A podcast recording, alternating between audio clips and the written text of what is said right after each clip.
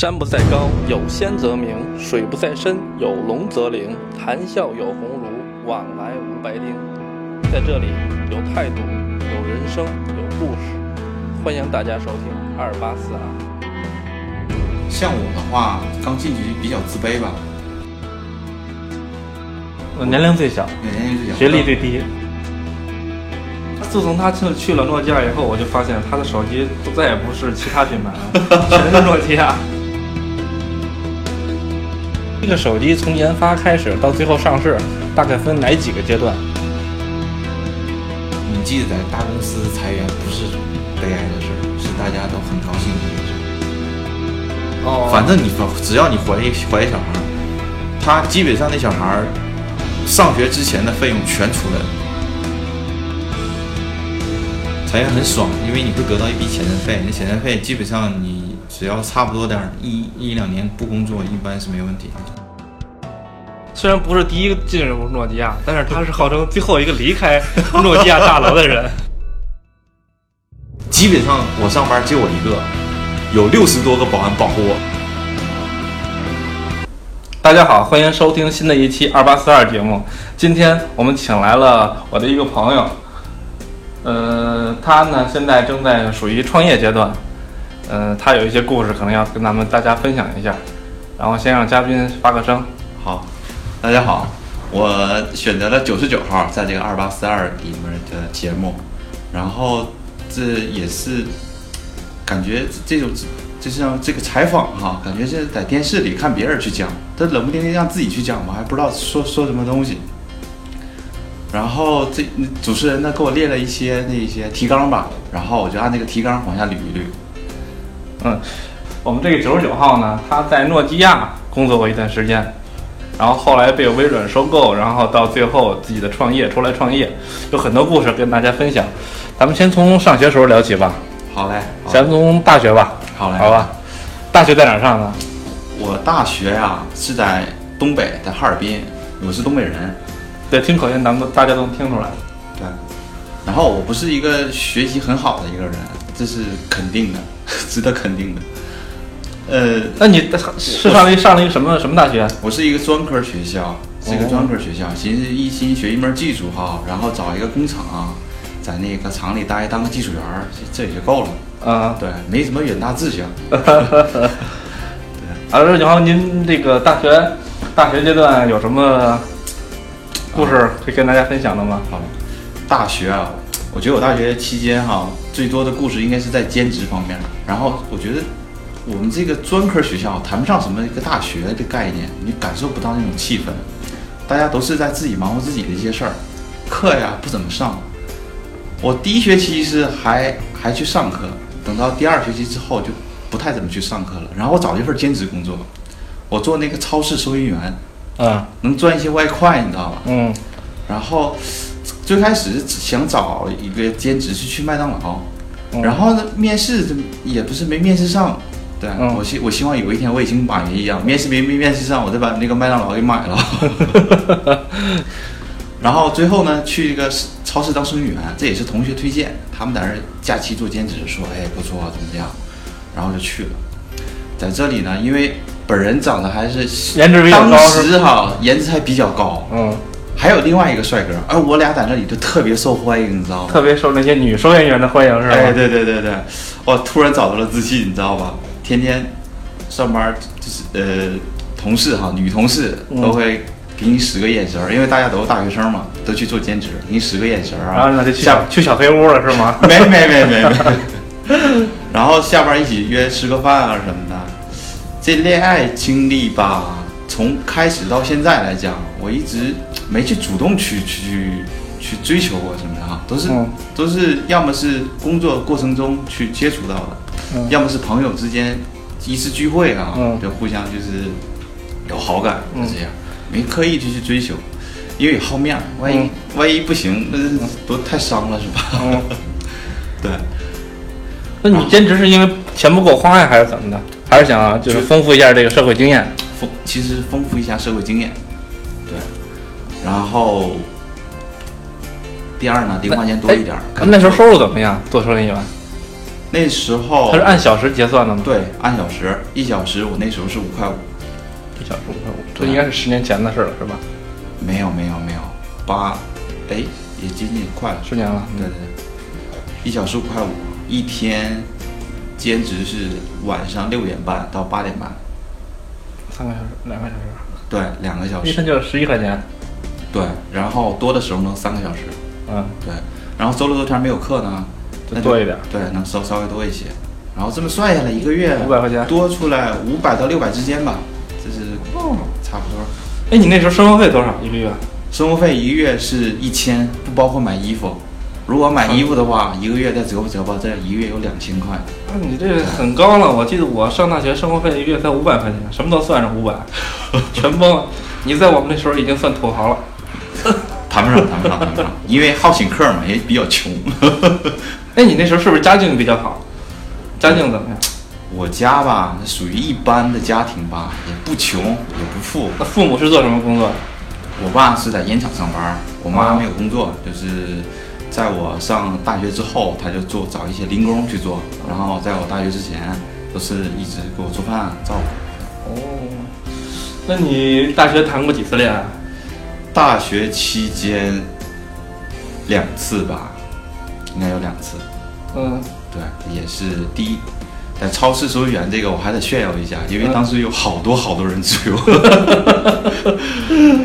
但是有一个吧，哎，我我看他还看他比较顺眼一些哈，他主动给我电话号码，然后然后我就密起来了，然后我也我已经我已经是什么矜持了一段时间哈，嗯，然后过了一两天，我也没给他发短信什么的。过了一两天之后，然后他托一个人去问我，你怎么不不联系呢？不联系呢？我说我说啊，今天晚上我就发短信，今天晚上就发短信。然呃，然后然后就开始了，你知道吧？挺也挺直接的。我说隔天明天早上一起吃早餐呗。嗯。然后吃早餐，然后就就就这么约起来了。因那那那时候是个冬天，哇，同居同居了吗？啊？同居了吗？没有没有没有没有。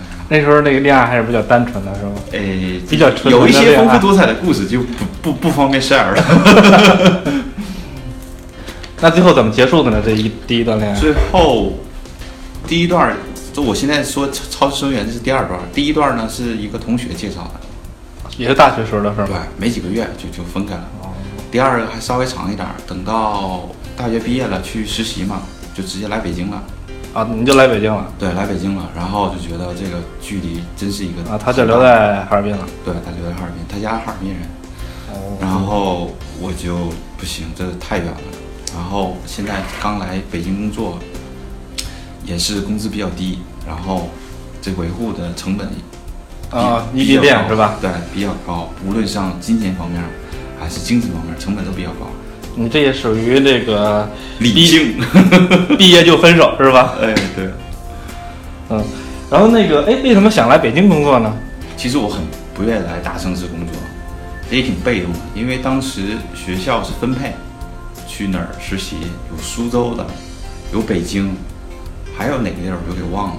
然后我是分到一个最好那一波，是来北京实习，大家都觉得北京好。北京其实有两波，第一波和第二波，我属于第一波里的。第一波里是安排一个就是跟我现在做的工作相关的一个公司，嗯就模型公司。嗯然后就在，它是一个台企，然后就来来到了北京，然后实习了两三个月吧，嗯。然后就觉得这份工作不太适合我。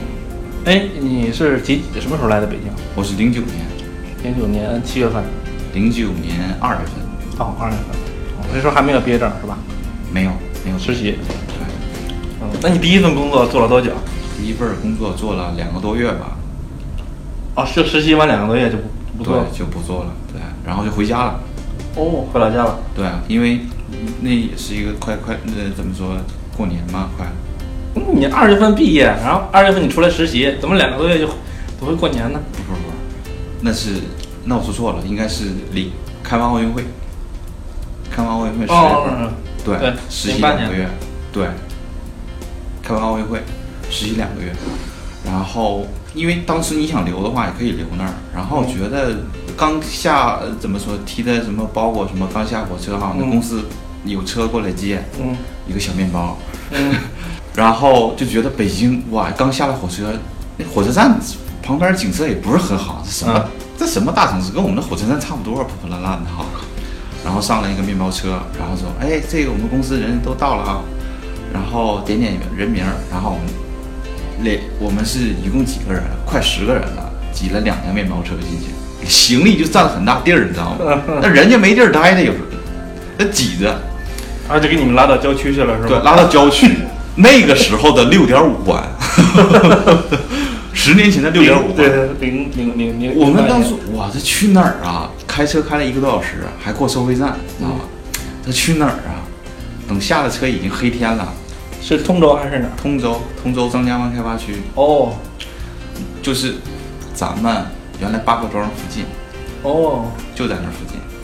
对，然后，然后那个那个下车，然后吃饭，哇，这么偏！当时，当时就就就是有点儿这怎怎么讲？我来北京上班，这怎么来山里上班了？就有种心理落差比较大，很大很大。对，你想象中当时来北京上班是什么样的工作环境？就像一个生产线啊，然后每分你每一段儿啊，嗯这段儿你负责啊，嗯出现什么电的问题什么，你去嗯你去搞就行了，有个嗯老师傅带带你嗯。经常什么问题，机器换换油，啊，这是你这是你工作以后的状态是吗？不不不不不，这是我理想的理想，啊对对对，也不是理想，最开始觉得就就是这类的工作应该是啊对，然后然后就是那那公司也不错，一个台企嘛，下次还安排一顿饭，安排一顿饭吧，因为很晚了嘛，然后我们就是几个人来吃，哎，这还不错啊。然后后来我们跟第二波那个同学一起聊天儿，你知道吗？嗯，他说我也给干到六六环多外了，知道吧？他们的箱子啊隔天要去那个地儿，要去那个地儿，那个箱子都给拉破了，你知道吗？因为那车走不了，要往上走，是一个就做医疗用的，就是那个滴管啊，嗯那那种厂。实际地对对对对对，这种厂。然后他们去那儿也挺挺惨的，我就觉得这刚开始这个这个实习，大家就就分出了一个高中低档嗯高低是吧对。嗯然后你就干了两个月就回家了。对，干两个月，觉得过年就回家了。然后这也是巧，然后我同学，我这边有一个很要好的一个同学，我俩是小学是一个学校，嗯初中是同座，嗯高中一个学校，大学一个城市。嗯然后这来北京他，他当时问我，我我有个机会是去北京去去来培训，嗯然后还有在哈尔滨的。他说你觉得我选哪个？我说北京啊。嗯 我说北京这边儿这个做软件儿的比较发达，他是做软件行业，嗯对，比较发达。他来这儿，那行吧，他来了。他来了呢，也是几月份儿啊？我看也是年前，年前来的。然后我我不我就回家了嘛，快到年年根儿里我就回家了。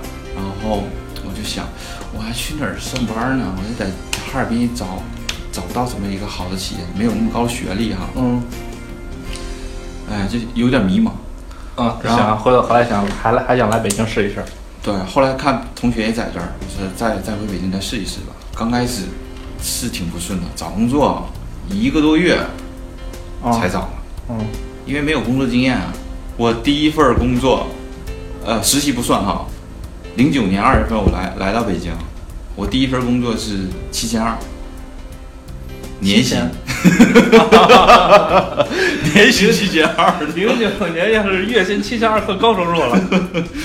七千二，我然后那时候我来的时候跟我同学一起住嘛，我说我说我上班了，我快。他我那个同学呢，我俩其实一样惨，他前三个月没有工资，然后去在一地儿就就就就在上班嘛，嗯然后因为学历比较低吧，我就觉得学历真是一个敲门砖，在前期的时候，咱在后期体现不出来什么太多优势啊，嗯。前期优势挺多的，他是三个月是没有工资，嗯我说还比他好。我这个同学呢，那个培训学校他认识又认识一个同学，然后我跟他跟他那个同学怎么的，我们总在一起吃饭，嗯。就这么互相熟熟了嘛。嗯。熟完之后，我说，哎，我说我找我们那时候谁找工作谁请吃饭嘛。嗯。我说，哎，我找工作了，他说多少钱一个月？我说七千二。我操，牛逼呀、我说年薪。然后那那哥们儿也挺逗的，那哥们儿是一个青岛人，嗯然后也在北京上班，呃，在不在北京念书，念完书在留在北京工作做软件儿。然后他是一个本科，然后相对来说面试机会很多很多。然后他我他他他是第一个找到工作的，然后我们问，哎，多少钱啊？三千七。我说真真牛逼！我说我找个工作有一千多块钱也就够了，哎，我是真牛。等到呃一个多月后啊，就请客了，把公司请吃饭。我操！我说有有点差时啊。嗯，公司那个人事告诉我是三千起，我他妈听个三千七，一拿公司不对劲儿，问人事三千起不是三千七，你知道吧？就这么回事儿。我说他的工作已经挺搞笑的。嗯，那你怎么去的去诺基亚呢？哦，这这事儿就挺巧了，很巧的一件事儿。以我的学历哈，对啊，你一个大专学历，肯更不可能去诺基亚呀对呀。，不不可能去。然后也是也是前两份工作吧，学到了很多东西。机缘巧合吧，就是有一天吧，突然接到一个电话，因为因为我记得我当初找工作的时候，在智联招聘上登过一个写过一个简历，嗯这是一个硬广，智联招聘不会给我们钱。好吧，但是我有个简历在那上面，嗯嗯简单的写一写，很草率。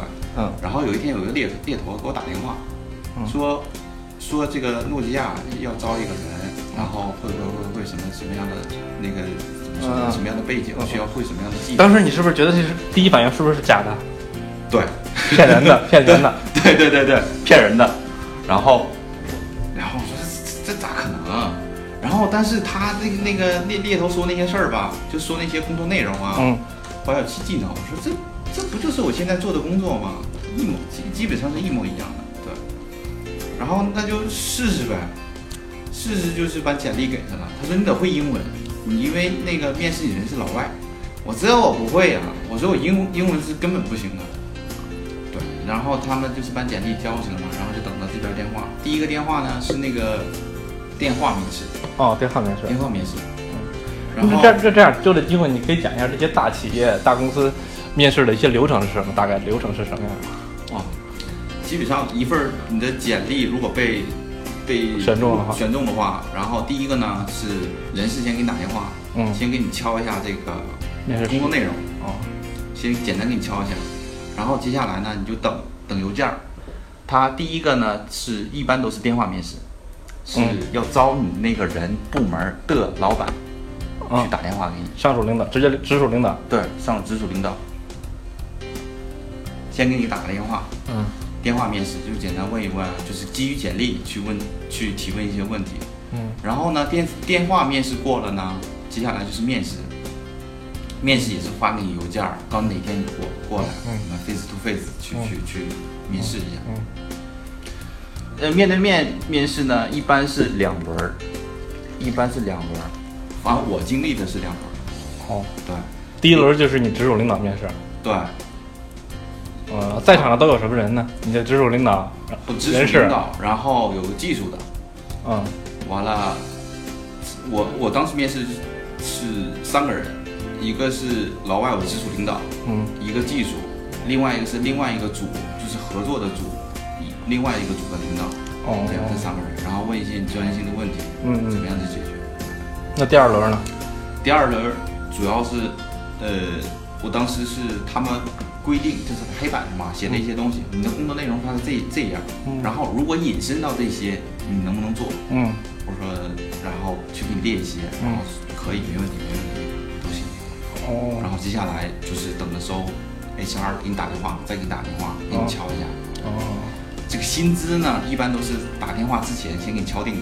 哦，对第一步电话面试的时候就要说的说好了。如果要是应届应届毕业生，我不知道，应届毕业生应该是不会敲定薪资这一块的。嗯，对，他们会有一个，你就是入职就会有一个薪水。就是在哪？你觉得在哪个阶段可以再和这个，再和他们谈一下？比如电话面试，他给你报了多少钱？然后我我觉得不满意，后来我觉得一轮一轮面试以后，我觉得不满意，我和是会不会在最后一轮也可以再提一下？我觉得应该可以，但你最好是在刚开始那个 HR 给你打电话，就你先跟他直直接提这个薪水不适合我，我现在的，因为你现在肯肯定跟你现在的工作需要对比啊，嗯薪资什么的，对吧？嗯肯定有一个一个涨幅嘛。嗯这至于至于这多少涨幅，你得自己去合计一下，在那儿就可以谈了。对哦对，简单谈一下。哦，行，这也是给大家的一个建议，就是大企业面试的一个流简单的流程，对以及你在什么时候和 HR 去谈那个薪资问题。对对对，对，一般部门领导会给会给一个 range，会会会给一个工资范围，啊啊，对，会给的。是的，他们去，当然 HR 肯定是要越低越好嘛，嗯嗯。对会给你个范围。那行，那经过一轮一轮面试以后，就开始进入诺基亚工作了。呃，面试完了呢，然后 HR 会给你打电话，再给你确认，嗯，没问题，我就给你发 offer 了。啊，offer 一签完之后，就是选敲定一个入职日期，敲定完之后，你就可以就可以上班了。那你从第一次接到电话面试的这个通知以后，到最后正式入职，大概需要多久？像我的话，大概用的是一个月。对，哦，前这时间还是可以的。对，每一周基本上每一周都有个面试，第一周是电话，啊，电话。第二周第一轮面对面面试，嗯第二周再再去现场再去面试，嗯第三轮也还会有第三轮，是应该是 HR，但我这个位置好像比较着急吧，就给省去了。用的用的电话，HR 会问你一些你的憧憬啊，什么怎么样，你愿不愿意接受啊？那当然大家都愿意接受啊。对对对对，对 HR 那个可以忽略了，你就简单的可以忽略了，因为因为看你去大公司，你是一个做什么呃职位。做什么工作对职位，嗯，如果做技术的 HR 不是很重要的一个角色，他不他不太懂。对他因为他们不懂，对，都是部门的大老板，啊，因为你好像去诺基亚也是奔的是是走技术这方面的，对，还是做技术，我是主要负责就是诺基亚，嗯、我是主要负责实验室日常管理，是哪哪嗯，诺基亚有很多实验室，我主要是负责是。呃，机械结构部分，就像诺基亚电话为什么这么抗摔呀、哦对，为什么这么耐摔？啊我就在这部门工作，做结构的。啊，哎，我问一下，一二年去了以后，我觉得诺基亚手机就不抗摔了，是不是因为你的原因？不是不是不是，因为我们去那个时候吧，是刚好是诺基亚属于一个重组阶段，啊就是要做智能机嘛。啊，你去时候刚开始做智能机吗？一二年？嗯，不是，是做 Windows Phone。哦哦，对，在那之前有芒果，还有那个塞班嘛，塞班不是不行了嘛，哦对被那个安卓顶的，然后又做芒果，然后也不行，后来要跟微软合作去做 Windows Phone，哦就这么又重组的这么一个大部门 Smart Device，啊，对，就是智能手机，嗯。我是在这个大部门里上班。当时你负责的主要是实验室，诺基亚实验室的一些日常工作是吧？诺基亚机械，机械室部对，就结构实验室啊结构实验室对，哦就是工程师嘛有几呃有有一堆画图的工程师，负责不同项目。去我我呢就是进入不同的项目，他们有什么就是做模型的需求，去给它实现，对，做前期的数据验证。哦，那你觉得之前的几个公司，呃，比他们有什么区别在里面？区别的话，像那种大公司工作强度不是很大，对，嗯，基本上每天的工作在八小时之内都是可以完成的，基本上是可以的，不需要加班的时候也很少。不像在我前两个公司，基本上是靠加班去去我觉得是不是这个原因？就是它的大公司的这个流程化、标准化不成熟了。这这这也是一方面，因为大公司分得很细，每一个位置都要有一个人，每一个位置都要需要一个人去维护。对，然后再就是因为你去去诺基亚嘛，基本上是做手机，嗯因为你每一天的话题逃不开这个圈儿，所以你哦做的东西相当于比较专一的。嗯对，原来做的工作可能不专一，嗯，现在做的工作比较专业一些。最给你最直观的感受是什么？像我的话，刚进去比较自卑吧，在小公司的话，啊小公司的话还好，还好，因为大家都是说白了都是中国人嘛。嗯 因为你去一个欧洲企业，一个很很很怎么说，大楼很漂亮的一个地儿，在那儿办公，就觉得很自卑，这怎么可能啊？怎么样？但其实不是，你会变得越来越自信。去大公司的话，你会变得越来越自信。刚开始可能是自卑嘛，嗯但是你会通过用你的工作经验去去帮助同事，去跟同事一起工作。对。那你身边的同事应该学历都比你高吧？诶，呃，对，我是我们机械就是做结构组就是最小的一个，呃年龄最小，对，年龄最小，学历最低，是不是整个诺基亚你除去保洁阿姨以外的学历最低的？不会不会不会不会，那不会那不会。所以我觉得你这个事儿还挺传奇的，我觉得。然后刚进去也也是，总来讲吧，这一段期间反正就是比较轻松吧，觉得工作比较轻松，有个光环在。嗯主要是刚开始进去的话，因为英语不是不行嘛，嗯，我刚开始前几个月进去就是学英语，没干别的。因为我只上，因为给你涨工资的人是一个老外，你跟他，你俩语言都不通，凭什么涨给你涨工资对啊，是吧？对啊，大概这样。那你觉哎，那你觉得大公司里边人际关系处理是不是和小公司要复杂一些？不会外企，外企的话不会，人都很和善，都很和善，也人脉圈儿的很优质，我只能这么讲，很优质的人脉圈儿的，大家都很礼貌，不会有一些，呃，就是咱们小公司经常遇到的掰扯一件事儿啊，很闹心，就吵起来了是吧对吵起来，对对对，大公司就比较理性，我觉得可能人对，大部分都比较理性，但是也分人，因为那人企业里人多呀，什么样的人都有，但大部分都是很很那个和蔼，怎么说都很好说话的，氛围很好。那大公司的福利待遇肯定好了，你的薪水肯定也涨了一些吧？我当时进去的话，工资不是很高，但是也是一个五位数吧，哦，年薪是吧？啊，月薪月薪月薪五位数对，哦五位数进去，哦上了三年吧，在诺基亚期间是属于上了三年。啊还有，因为我们公司后来不被被那个微软收购了嘛，嗯嗯！总体加一起，诺基亚三年，微软是一年，一年半，大概四年半的时间。四年半的时间，对，表现比较突出吧，嗯领导们比较认可我的，一直没有被裁下去是吗？哎，不会裁，没裁下去，也挺幸运哈，没裁下去。嗯然后领导们给涨工资也是一个质，基本上是一个质的飞跃。啊，我基本上是处到离职，应该是在我进去之前涨了百分之八十多，哦，翻了将近一倍。对，基本上快快我和这个九十九号比较熟，我他自从他去去了诺基亚以后，我就发现他的手机都再也不是其他品牌了，全是诺基亚，因为后来变成微软。因为不花钱，你只要跟哪个项目怎么说合作，那项目经理啊跟他关系好一点你基本上能得到那个项目的手机去用一用，试用试用机。哦，对。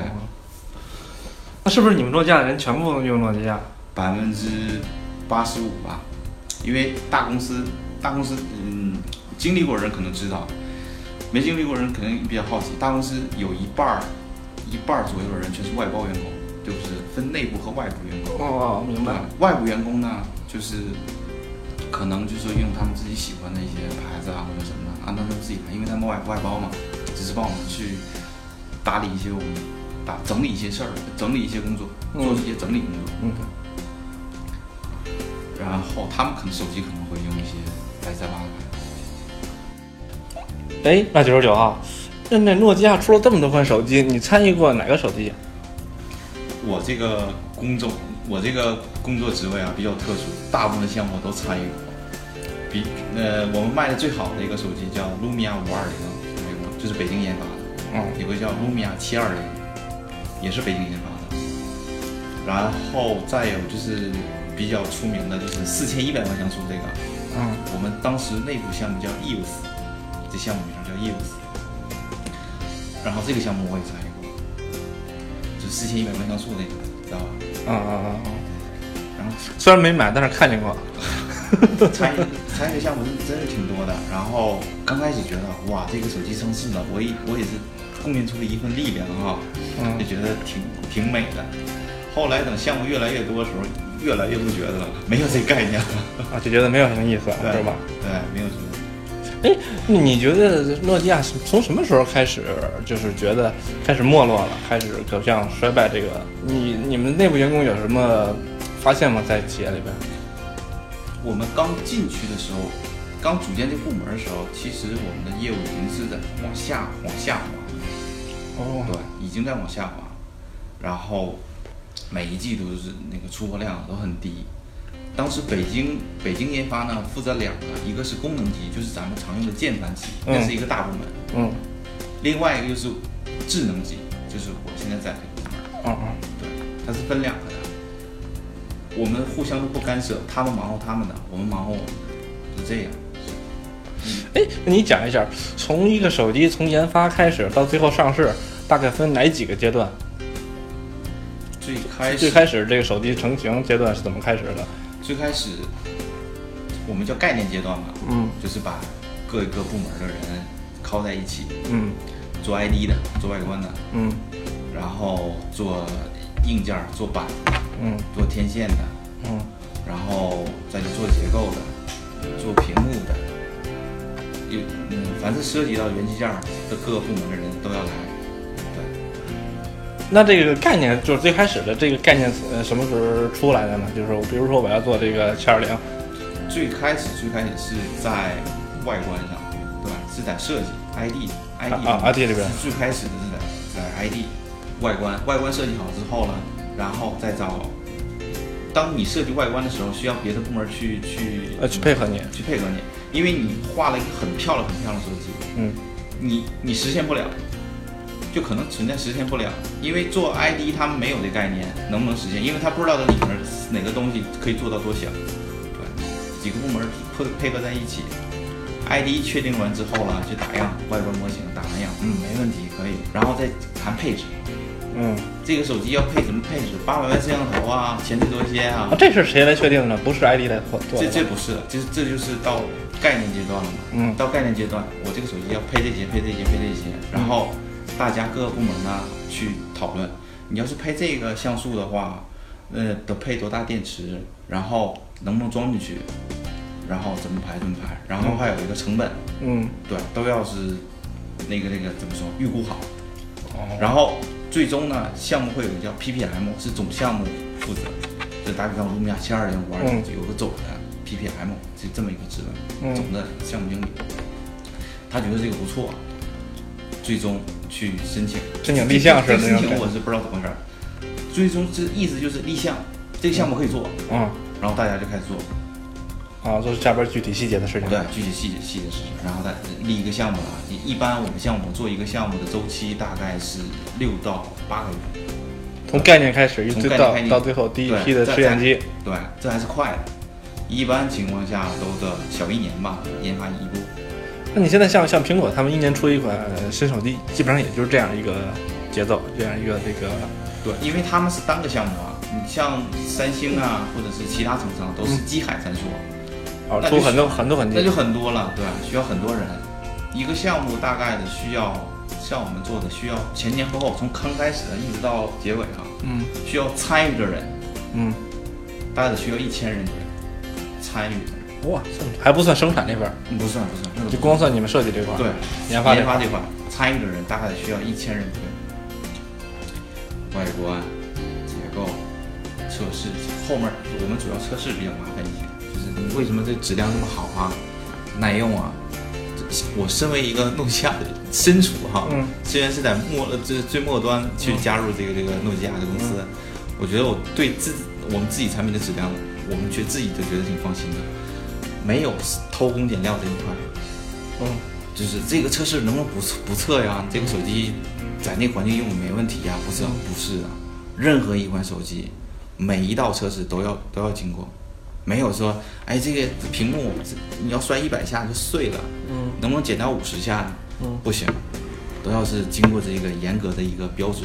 好像每一款手机，也包括任何一款电子产品，它都有使当时在设计的之初都会有使用寿命的限制。我们没有这概念，这通通常情况下，一个手机设计出来，基本上用到你不想用为止，不存在一个寿命问题。那电池肯定有使用寿命啊，屏幕你每次点点点点点也是有有有寿命的呀。你里边的内部器件元器件也有问题啊，你跟汽车一样。通常来讲，就一部手机，从目前调查情况来看，嗯基本上是用到你不想用、不想用为止，就是中途给它用坏掉的这种是比较少的。就以国际牌的来讲，就你给它用坏掉，完全是用到不想用，基本上是不想用，不存在是这是寿命问题。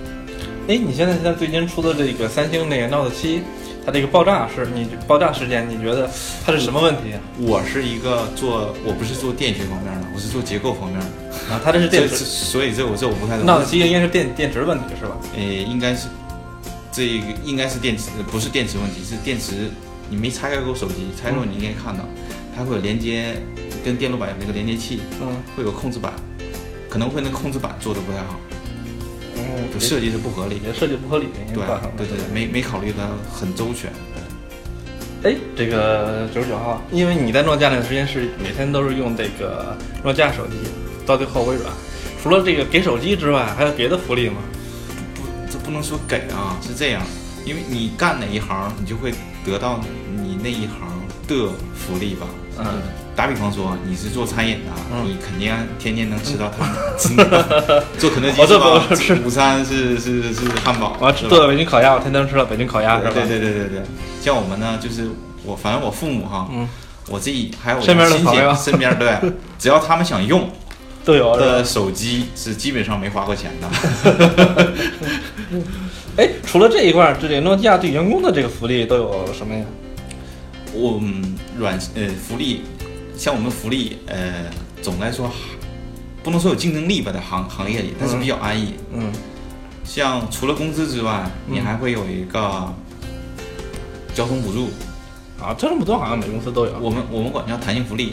嗯弹性福利就是每个月工资的百分之十吧，这么一个这么一个哦哦东西。然后再有就是年终奖，每年年终奖是发一个大概当时市面上两千多块钱自己做的手机，就折不折不加两千块钱市面上。嗯嗯阳光普照嘛，大家每个人都有这个。嗯嗯然后有旅游，嗯就是旅游给你那个旅游津贴，嗯给你一个。啊，你不去也可以是吧？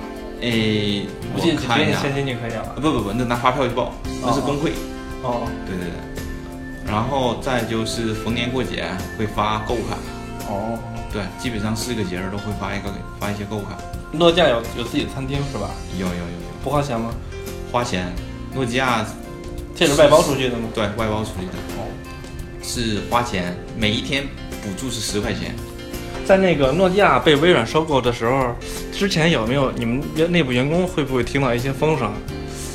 中间有个小故事在里面，因为我们其实有有两几款手机是做安卓系统的，嗯已经已经那个在市面上开卖了。嗯我们内部员工这这当然互相八卦了，想、你微软你要不收购我微我诺基亚可能要做安卓了，因为我们有两有已经有三款去做安卓，但是 UI 还是跟 Windows Phone 一样的，但是但是那个平台是安卓平台，对。哦，微软一看这不行，就直接就是就是就就收购了。我们是当时这么八卦的，收购，收购完之后，大家想，那个做那功能机部门基本上是不保的，大家都认为不保，因为跟公司的战略是完全不挂边儿的。对，大家就互相八卦，会裁，大家肯定肯定会裁人呐。啊第一波会裁谁，第二波会裁谁，对。嗯，然后我们就这随之而来的问题，这就是裁员。就 哎，诺基亚裁员据说裁了不少人。对，收购当时收购完之后是裁了一些，裁了很多人，大概多少？大概全球的裁了一万多吧。全球一共有多少人？当时诺基亚？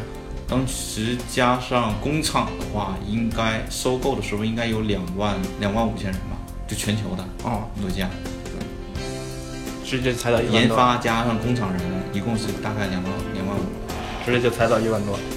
对，裁裁掉一万多，大部分都被裁掉了。哇那当时你们是不是内部人人心惶惶的？其实还好，其实还好，因为因为大家有像做研发的，都是都是做一些技术的，都还好，出去工作也不是不是很难找。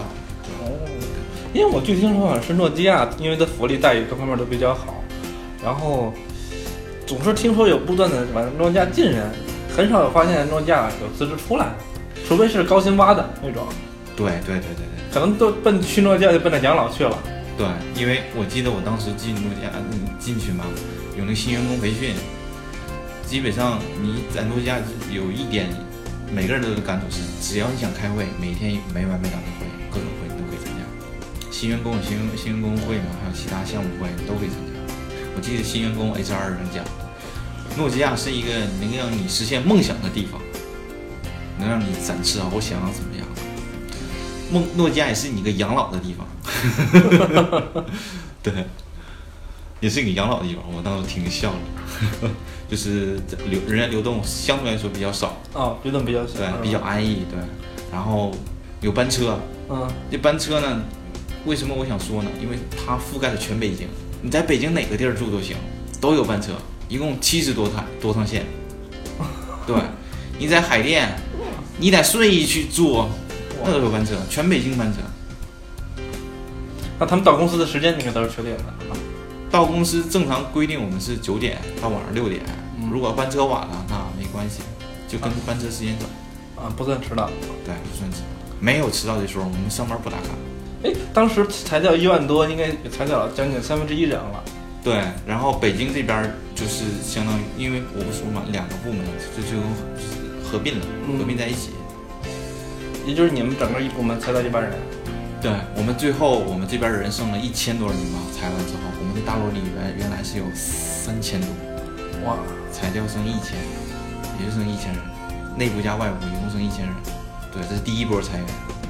然后大家，因为你记得在大公司裁员不是悲哀的事儿，是大家都很高兴的一件事。给那个补偿很多，这补偿当时故事就有很多版版本儿，有版本是女有女员工怀孕了，嗯，你发财了，你基本上是发财了发你二十四个月工资，发你多少月工资，那么去赔。就是哎因为你怀孕了，反正国家规定是不会不允许裁员的呀。但是如果裁，你要赔这么多钱呢？哦，在你赔你很多钱在你原来赔偿基础之上再赔你二十四个月。不，打比方像我们赔偿嘛，嗯打比方 n 加二好了嗯，n 是工作年限嗯，二是两个月工资。嗯那如果要是怀孕的人，嗯，就是三加四。不不，那 n 会变成你的呃多少个月啊？是二十四个月吧？嗯好像赔二十四个月，那 n 就变成你二十四个月工资。哦，反正你反只要你怀一怀一小孩儿，他基本上那小孩儿上学之前的费用全出来了，很土豪的花还是。那时候那那时候你们这个那诺基亚员工晚上是不是都啪啪啪了？没有没有没有没有，裁员很爽，因为你会得到一笔遣散费，那遣散费基本上你只要差不多点儿一一两年不工作，一般是没问题的。大概几十万是吧？对，其一般人都是会很多的，工作年限尤其是多的，十五年，嗯。再就是有的人裁员更更有意思，工厂里面裁员，嗯。裁员时候挺有意思的，大家八卦这些事儿。嗯。工厂有一个很老很老的员工，还有三个月就退休了，嗯。就就两三个月，嗯。突然裁员，嗯，公鸡给他一笔钱，干了二二十，哎，干了多少年？小二十年，嗯，得了一笔钱，这上百万了吧？哎，工厂赔的相对比较少，那也很多了，起码半个百万以上了。哇，那比自己到待到退休好多了，对啊，退休就没有，就啥都没了。对，啥都没有啊，就是正常退休了嘛，到岁数你要退休啊，很爽。在大公司被被裁是一件爽的事儿，你会发一笔偏财。对，那 N N 的话，像我们当时来讲是按照平均工资来，那平均工资挺高的，诺基亚一万多是吧？两万多。不止哇，，N 的平均工资不止。哎，那被收购以后，你们和之前在诺基亚有什么不同吗？微软和诺基亚哦工作方式？啊，这企业文化真是有点不太一样。所以首先从福利上，我们是稍微就跟以前不太一样。是好了还是差了？嗯，就总来说还差不多吧，就是就是福利上最明显的变化就是我们逢年过节不是发卡嘛，嗯。微软是变成发礼物，它一到逢年过节呢，会给你发一个工会，这是礼物什么全是工会负责，嗯。会给你发一个链接，给你个密码，嗯。然后那个链接就相相当于什么京不是谈不上什么京东，它会放一些礼物上去，你自己选。哦哦。有好多礼物，你自己选，选完之后有快递给你寄过来。嗯。然后我们被收购之后呢，我们就搬办公办公地点要搬，就搬到微软的总部，在海淀。我们原嗯来是在亦庄里面，嗯。在海淀。那个大楼写字楼里面也是也很漂亮，对，美美式风格的。嗯。食堂的话会比我们以前不能说是好，因他们我们那食堂外包都是外包给一家，诺基亚也是外包给一个公司，嗯。微软也是找那家公司，就是基本上所有外企的，就餐饮，嗯。就是食堂这一块儿都外包给那个公司，叫索迪斯，好像是也是个美企，然后在上班距离远了，因为我们到诺基亚，微软不被微软收购了嘛，嗯收购前一年我们还是在诺诺亦庄那个研发中心上班，嗯。然后在后半年多吧，我们就搬要搬到总部，搬到总部之前又裁了一波，又裁了一大波。我们搬到实际上去去微软总部上班的人也就一百多人，一千人变成一百多人，对，就剩一百多人。就整个就是在三那诺基亚三千人的基础之上，最后到现在不三千才到一千嘛，啊一千又裁到了剩一百多，也就是现在可能诺基亚原来的人只有一百多人。对，还不是就是比较资深的员工寥寥无几，基本上都都走光了。对，哎那因为据我了解，我知道，因为你可能还有这样一个事情，大家可能不太清楚。嗯，就这九十九号呢，他虽他号称啊，跟我说号称。虽然不是第一个进入诺基亚，但是他是号称最后一个离开 诺基亚大楼的人。这个这个你好好讲一讲。对这个吧，我我觉得可以值得炫耀一个事儿哈，这真是这些人最后搬到微软总部去了，但是我还是在那个诺基亚那个大楼里去，还是负责实验室对吗？对，还待了你的工作就是办变那个被收购以后，你的工作没有变是吧？对没有变，还是那些内容。然后呢，我负责在那儿看设备。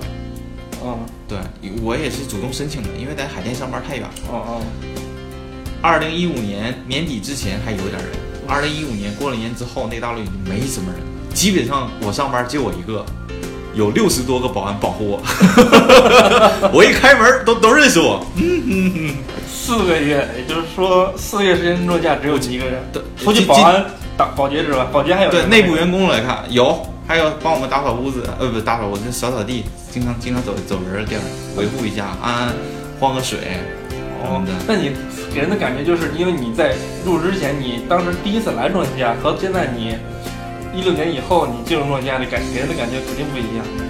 我自己感觉也不太一样。因为我因为大家可能不太清楚，我去过这个呃受这个九十九号邀请啊，我去过那个诺基亚大楼。当时风光无限的时候，那人来人往。那现在最后没有人的时候，很萧条。是你当时想心情怎么样？当时心情很凄凉，因为一个大楼里能装三千多个人的一个大楼里哎面，突然就全没没人了。诺基亚大楼大概多少平米？哎，这个我不几知道几层来着？几层？我们大概楼上六层，楼下两层。B 二是员工的停车区，B 一是老板们的停车区，加上健身房，还有一半是实验室。哎，最后那四个月，最后那个一六年开始这四个月，你自己在庄稼的时候，你每天去上班干嘛？哦，因为那个时候已经在筹备筹备创业这个事儿了。哦，开始想就开始想创业了，是吧？已经。对对对，筹备筹哎，备。是什么原因，呃，萌发你这想创业的想法？当时也没想到要创业，就觉得再找一班儿上一下。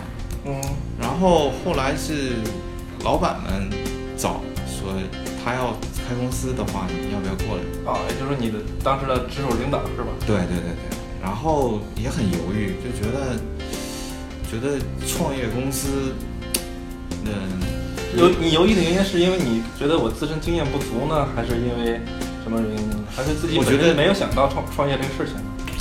倒也不是没想到创业这个事儿，主要觉得吧自己还阅历不是很丰富。哦，还是经验不足是吧？对对对嗯有一个经验丰富的合伙人呢，可能会互补一些。对，这是事实，是会互补一些。然后就忙创业，当时犹豫了好久，在外面现在大公司，就我到今年离职呗，现在外面工作外企寥寥无几了，好公司也没有了，摩托倒了，诺基亚也没了，索尼也倒了，索尼没几个人就是做早些年做手机行业的，嗯，都基本上。全被苹果干倒了。对，现在基本上都是国内厂商，什么小米、乐视。也就是在你当时的想法是，也没有什么好的工作机会，正好呢，那你的直属领导、你的 boss 呢，给你这样一个平台，对想跟你合伙做创业，然后你这样就接受了。对对对，那你们创业以后还做什么呢？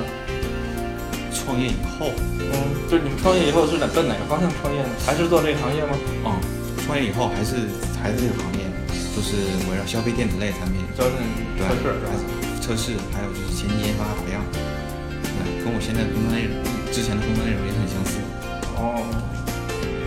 但是，就是你创业，你创业以后和你在这几年上班儿有什么区别吗？你觉得在心态上，包括在呃生活上，都有什么区别吗？嗯，主要时间上就区别区区别就很大，基本上没有私人时间了。对，没有什么私人时间。原来在诺基亚上班的时候，早上十点去，晚上五点钟就回，啊，然后周末双休，对对对。然后，嗯嗯，比如遇到一个十一或者五一个长假，嗯，多微稍微那么请那么小两天，对一下变成一个长假，对，还可以出去玩一玩，是吧？对对对对，就是心理上负担没那么多。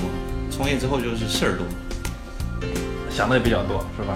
对对对，没，因为没有人给你发工资了，是要自己发给自己发工资了哎，有一份保底工资，就是很少的一点儿，嗯，够生活费的。啊！这就是你们当时创业的时候自己呃给自己一个生活费，是吧？对对，给但是初在初创之期还是有工资可以拿着你们，是吧？对有一点儿吧，就是反正够够生活费的。嗯。那现在你们这个公司已经几几个月创业几个月了？我们是正正式开始是从五月初开始，哦月初你，四月底开始离职是吧？对，四月四四月底离职，五月初就开始就是全心投入到创创业了，对，把时间都花在创业上，这已经有五个月时间了，是吧？对，小半年了。对，创业唯独有一点，你时间过得非常快。只觉得时间不够用。我总觉得短时间不够用，一天巴不得会有三十六个小时，或者四十八。这也是给广大这个咱们听众想创业的人一点启示。你的私人时间可能会被你工作上所有的时间所替代了，基本上没有业余时间了，是吧？没有没有时间过得很快，我这五个月，我仿佛就过了半个月一样，时间过得很快。现在给大给大家听众透露一个这个女广大女女听众啊，透露一个福利啊。我们这个九十九号呢是一个王老个五，是一个钻石王老五，呃，身价呢基本上已经过千万了。经过这短短几个月创业，身价过千万，然后呢还没有女朋友。如果想那个应聘的这个事情呢，可以联系联系我。谢谢谢谢谢谢。在这里也给也给这个九十九号做一个征婚，好吧？哎，那九十九号，咱们在这这节目最后，咱们讲一下给现在的年轻人一些启示吧。刚步入这个社会，出到工作岗位的这些人，嗯，刚呃刚步入社会吧，我觉得鸡汤很重要。多 看一些鸡汤文是吗？对，当你比较沮丧的时候，然后多看一些鸡汤方面的，比如一些伟人，像乔布斯啊，像比尔盖茨啊，别你你先别看这个人的背景，先看他们讲的一些东西，很鼓舞人的，能让你有一些正能量。然后再就是工作的时候态度，把态度摆正了，那一切都不是事儿。那行，那咱们今天就到这儿，到这儿，然后咱们以后有时间呢，咱们这个再请这个九十九号过来，再多分享一些他创业方面的一些事情。有态度，有故事，有人生，欢迎收听二八四二。